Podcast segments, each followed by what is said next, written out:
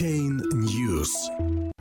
Статистика. 46% прошлогодних ICO канули в лету, еще 13 обречены на провал.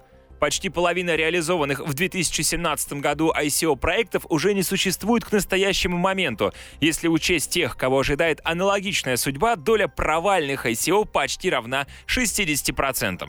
В соответствии с данными одного из самых популярных ICO-трекеров Token Data, из 902 краудсейлов, реализованных в 2017 году, 142 проекта потерпели неудачу на стадии финансирования. Еще 276 либо привлекли деньги и исчезли, либо незаметно канули в забвение. Соответственно, чуть более 46% прошлогодних ICO к настоящему моменту провалились. На самом деле, число по-настоящему активных ICO и того меньше. Так, 113 из номинальных официально имеющих активный статус проектов могут быть классифицированы как полупровалившиеся, поскольку стоящая за ними команда разработчиков прекратила общение в социальных сетях, или же их сообщество настолько мало, что шансы на успех ничтожны. Поэтому доля однозначно мертвых SEO вместе с теми проектами, которые обречены на провал, составляет 59%.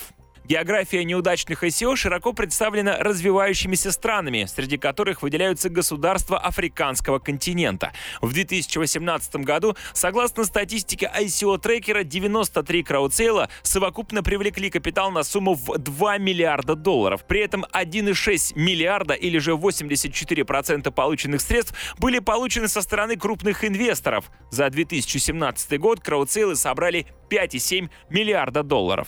ICO блокчейн стартапа Tezos было наиболее крупным в минувшем году. На днях стало известно, что этот скандальный проект, который когда-то называли блокчейном 3.0 и убийцей эфириум, выходит на новый этап и собирается стартовать в течение нескольких недель, несмотря на многочисленные судебные тяжбы и кризис в руководстве. В четверг СМИ широкое распространение получила информация о втором приватном этапе предпродажи токенов Telegram в преддверии ожидаемого в марте публичного ICO. Компания намерена удвоить 850 миллионов долларов, уже собранные в первом раунде.